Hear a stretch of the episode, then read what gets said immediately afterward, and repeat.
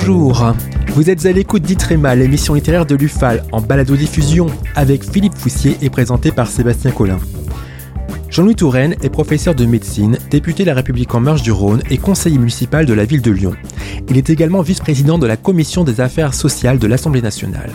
Il publie Donner la vie, choisir sa mort, un ouvrage collant parfaitement à l'actualité sociétale de ces derniers mois et à notre besoin d'humanisme.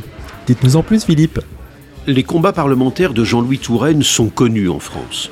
On connaît peut-être moins la manière dont il a étayé sa réflexion sur les sujets de bioéthique à la lumière de son expérience de médecin. Rapporteur de la mission d'information de l'Assemblée nationale sur la dernière révision de la loi bioéthique, président de France Transplant, vice-président de la Fédération hospitalière de France, entre autres fonctions actuelles ou passées, L'auteur propose dans ce petit livre ses réflexions articulées autour de deux axes, naître et mourir. Ceux qui ont en mémoire les combats d'Henri Caillavet y à juste titre nombre d'analogies. Une phrase résume bien l'état d'esprit de Jean-Louis Touraine. Tout l'art, dans la bioéthique de demain, consistera à conjuguer, des valeurs humanistes communes avec des points de vue divers, des choix de vie différents, mutuellement respectés. Fin de citation. À l'opposé de ceux qui, sur ces questions délicates qui font appel à l'intime, assènent leur opinion, procèdent par anathème ou slogan réducteur, Jean-Louis Touraine respecte ses contradicteurs et tente d'élever les débats.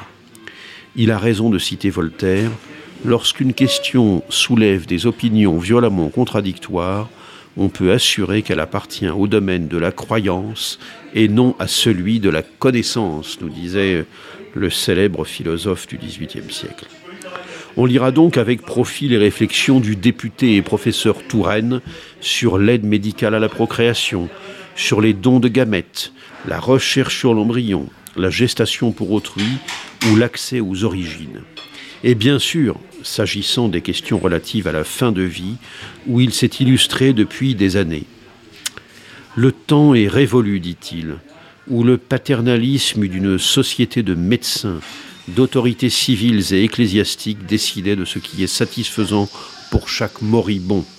Le soigné n'est plus sous la domination du soignant. Fin de citation.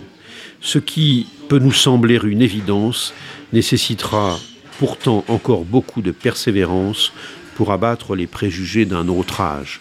Donc voilà pour ce petit livre de Jean-Louis Touraine, Donner la vie, choisir sa mort, publié aux éditions RS, E-R-E-S, 180 pages, 12 euros.